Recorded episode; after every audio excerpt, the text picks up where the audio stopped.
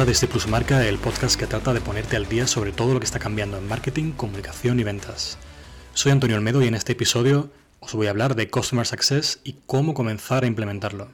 ¿Qué es el Customer Success? Customer Success o éxito del cliente, aunque es mucho más habitual encontrarnos con, la, con el nombre directamente original en inglés, es una estrategia centrada en el cliente que mediante el uso de diferentes tácticas persigue la satisfacción plena del mismo con el objetivo último de aumentar la retención, las ganancias y por supuesto impulsar el crecimiento. ¿Qué diferencias hay entre Customer Success y atención al cliente? Dada la definición anterior, es muy posible que asociemos Customer Success con lo que siempre ha sido atención al cliente. La diferencia fundamental es que desde atención al cliente se reacciona a los problemas y demandas de los clientes y que Customer Success es una estrategia con enfoque proactivo que facilita a usuarios y clientes su relación con un producto o servicio para su mejor y más sencillo aprovechamiento. ¿Por qué es tan importante y tan relevante Customer Success actualmente? El motivo es muy sencillo. Vamos hacia una generalización del modelo de suscripción. Es la era del modelo as a service y estamos de lleno en la economía de la suscripción. Ahora es incluso posible disfrutar de un coche de alquiler con pago mensual y cancelación en cualquier momento. Las razones de este éxito podemos encontrarlas en el auge de la digitalización, la flexibilidad que permite o la incertidumbre reinante. Siguiendo con el ejemplo anterior, imagina dos clientes distintos. Uno más tradicional que desea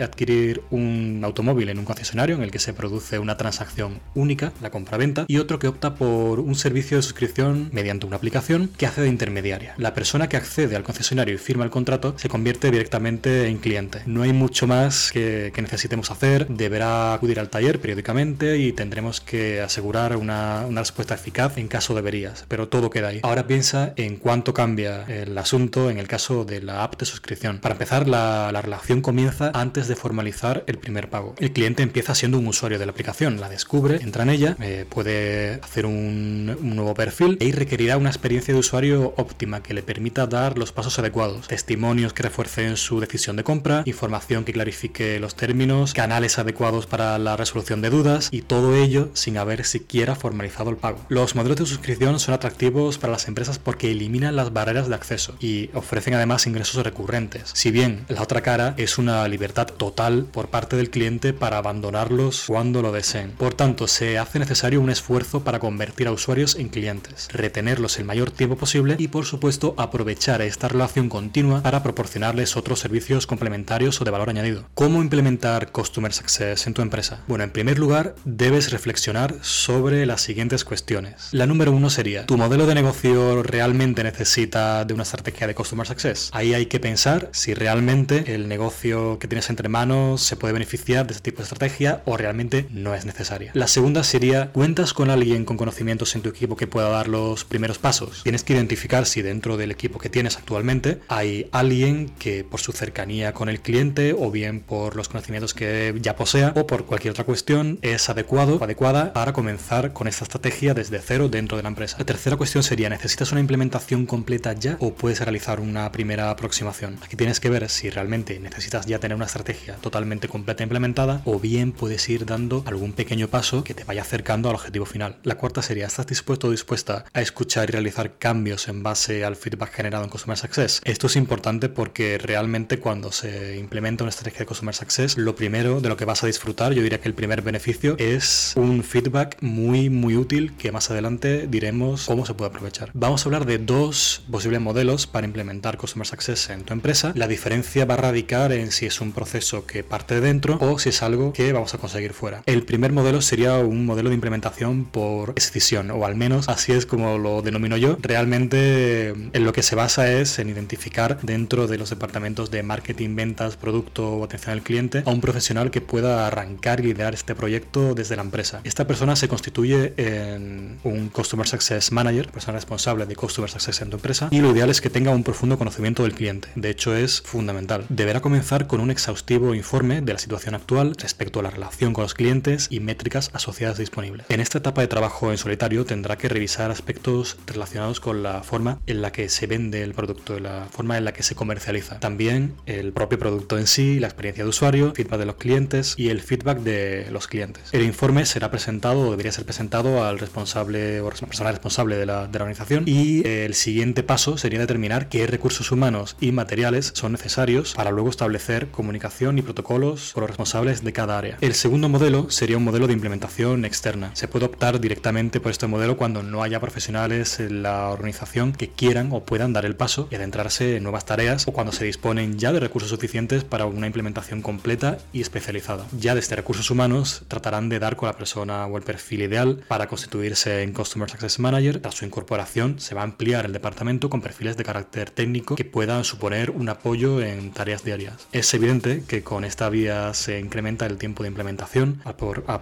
la persona responsable de fuera de la empresa y sube los costes. ¿Cuáles son los beneficios del Customer Success para una startup? Las startups están habitualmente tan obsesionadas con la adquisición de nuevos usuarios y deben de estarlo que a veces se olvidan de cuidar a los que ya han conseguido seducir. No hay crecimiento sin retención. Desde Customer Success se trabaja para reducir la tasa de abandono. En sus primeras etapas, las startups carecen de datos relevantes para tomar decisiones. Customer Success recopila datos y ayuda a establecer objetivos. Customer Success multiplica las posibilidades de un crecimiento exponencial porque favorece las recomendaciones de usuarios satisfechos a potenciales clientes a través de un programa de referido. No es necesario un gran presupuesto para ver resultados. Y por último, los clientes más implicados y demandantes son los que más ayudan a refinar el producto o servicio y empujar a la startup a otro nivel. Desde Customer Success precisamente se les da cauce en estrecha colaboración con quien tenga la función del jefe de producto. Bueno, pasamos a algo más tangible. ¿Qué métricas se utilizan en Customer Success? Desde Customer Success se trabaja directa o indirectamente con distintas métricas que nos sirven para saber si estamos llegando o no a nuestros objetivos. Las podemos clasificar en tres grandes grupos. Por una parte, las monetarias, por otra parte, métricas de experiencia de usuario y métricas de satisfacción del cliente. No voy a entrar por ahora en comentar cómo se calculan, sino a dar una noción general. Comenzamos por las monetarias. Dentro de las monetarias hay tres que podrían ser las más destacadas. Por una parte, el CLV o el Customer Lifetime Value, MRR y ARR, que sería el Monthly Recurring Revenue y el Annual Recurring Revenue, ARPU o Average Revenue Per User. Esas serían las tres principales. El CLV o Customer Lifetime Value se trata del margen de beneficio que los clientes dejan a la empresa a lo largo del tiempo. Retener clientes durante el mayor tiempo posible siempre es menos costoso que adquirir nuevos clientes. Para que una empresa sea sostenible, el CLV debe ser superior en tres veces al coste de adquisición.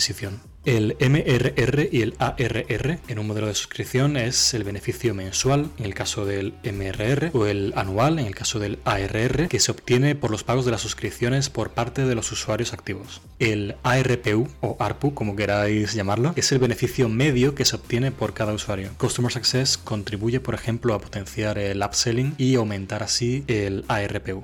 El siguiente tipo de métricas serían las métricas de experiencia de usuario. Aquí voy a destacar dos en particular. La primera es el CES o el Customer Effort Score y la segunda sería el DAO y MAU, que corresponde a Daily Active Users y Monthly Active Users. ¿Qué es el CES? Bueno, mide la cantidad de esfuerzo que tienen que realizar los usuarios en el manejo de nuestro producto o servicio. Customer Success puede colaborar con producto para reducir fricciones y mejorar la experiencia. El DAO y el estos reflejan el número de usuarios activos diariamente en el caso del DAO o mensualmente en el caso del MAU. Customer Success está o estará haciendo un buen trabajo si estas métricas arrojan buenos resultados, significando que el usuario saca provecho del, del servicio. El tercer tipo de métricas serían las relacionadas con la satisfacción del cliente. Y aquí hay tres, una de ellas, la última muy importante, pero bueno, la primera sería el CSAT o Customer Satisfaction, la segunda sería el NPS o Net Promoter Score y la tercera sería el churn rate. Empezando por el CSAT, mide el nivel de satisfacción de los clientes con un producto, servicio o empresa de manera general. Se expresa en porcentaje. Es importante agregar una pregunta abierta en el cuestionario tipo ¿por qué? para contar con más información. Lo que quiero decir es que no solo es necesario tener un porcentaje, sino también saber por qué ese usuario nos otorga ese porcentaje. Por eso es habitual y es buena práctica poner una pregunta abierta a continuación del cuestionario para dar pie a que el cliente nos pueda comentar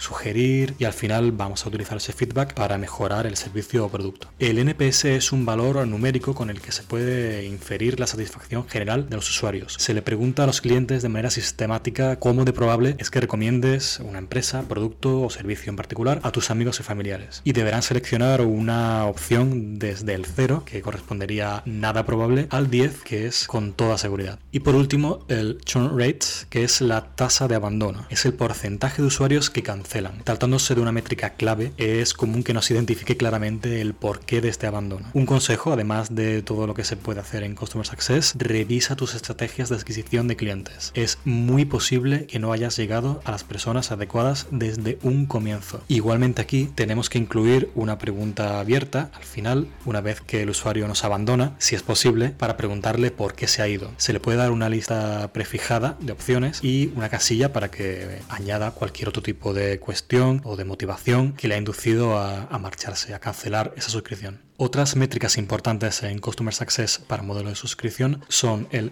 Trial to Paid Conversion Rate, que es el porcentaje de usuarios que concluyen su periodo de prueba gratuita y comienzan a pagar de manera periódica, el Free to Paid Conversion Rate, que es específica de modelos tipo freemium, que tienen una parte de acceso público que es gratuita, pero luego tienen otras funcionalidades que son de pago. El ejemplo más paradigmático y cercano podría ser el de Spotify, que puedes acceder a la plataforma como usuarios que no aportan mensualmente ningún importe, como usuarios que no pagan mensualmente ninguna cantidad o como usuarios que pagan una suscripción y se benefician de tener toda la plataforma de escucha libre y sin anuncios. Bueno, es el porcentaje de usuarios que pasan de usar el producto o servicio de manera gratuita a pagar por él. El renewal rate es la tasa de renovación, es el porcentaje de usuarios que en un momento dado pueden renovar y dan el paso.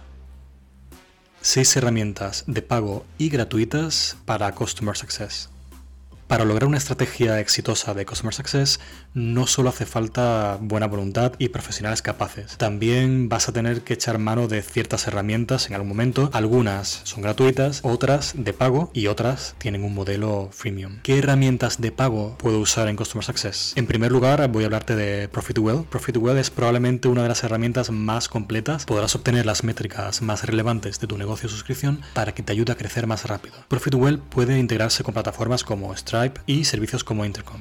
La segunda herramienta es ChatMogul, que es el líder del mercado. Es una herramienta bien probada y afinada que además permite la incorporación múltiple de sistemas de pago como Apple Pay, Stripe o PayPal. La tercera herramienta de la que os quiero hablar es Justify, que es una solución integrada que ahora tiene la ventaja de incorporar encuestas. Por el momento cuentan con encuestas para NPS y CSAT. Y ahora entramos en las que pueden ser más interesantes. ¿Qué herramientas freemium y gratis puedes usar en Customer Success? En primer lugar, Frogt. Frogt es una empresa española que proporciona una herramienta de Customer Success completa y lista para usar. Es muy fácil de darle salto a este servicio, que también es de suscripción, ya que migrar todos los datos llevará aproximadamente 5 minutos. La segunda herramienta es Totango, no sé si se pronuncia así exactamente o no, pero bueno, es una potente y completa herramienta cuya ventaja principal son sus bloques, o como ellos los denominan, Success Blocks, que permiten cubrir cada etapa del ciclo de vida del usuario. Y lo mejor de todo, cuenta con una opción gratis para siempre que es ideal para comenzar a implementar la estrategia de Customer Success.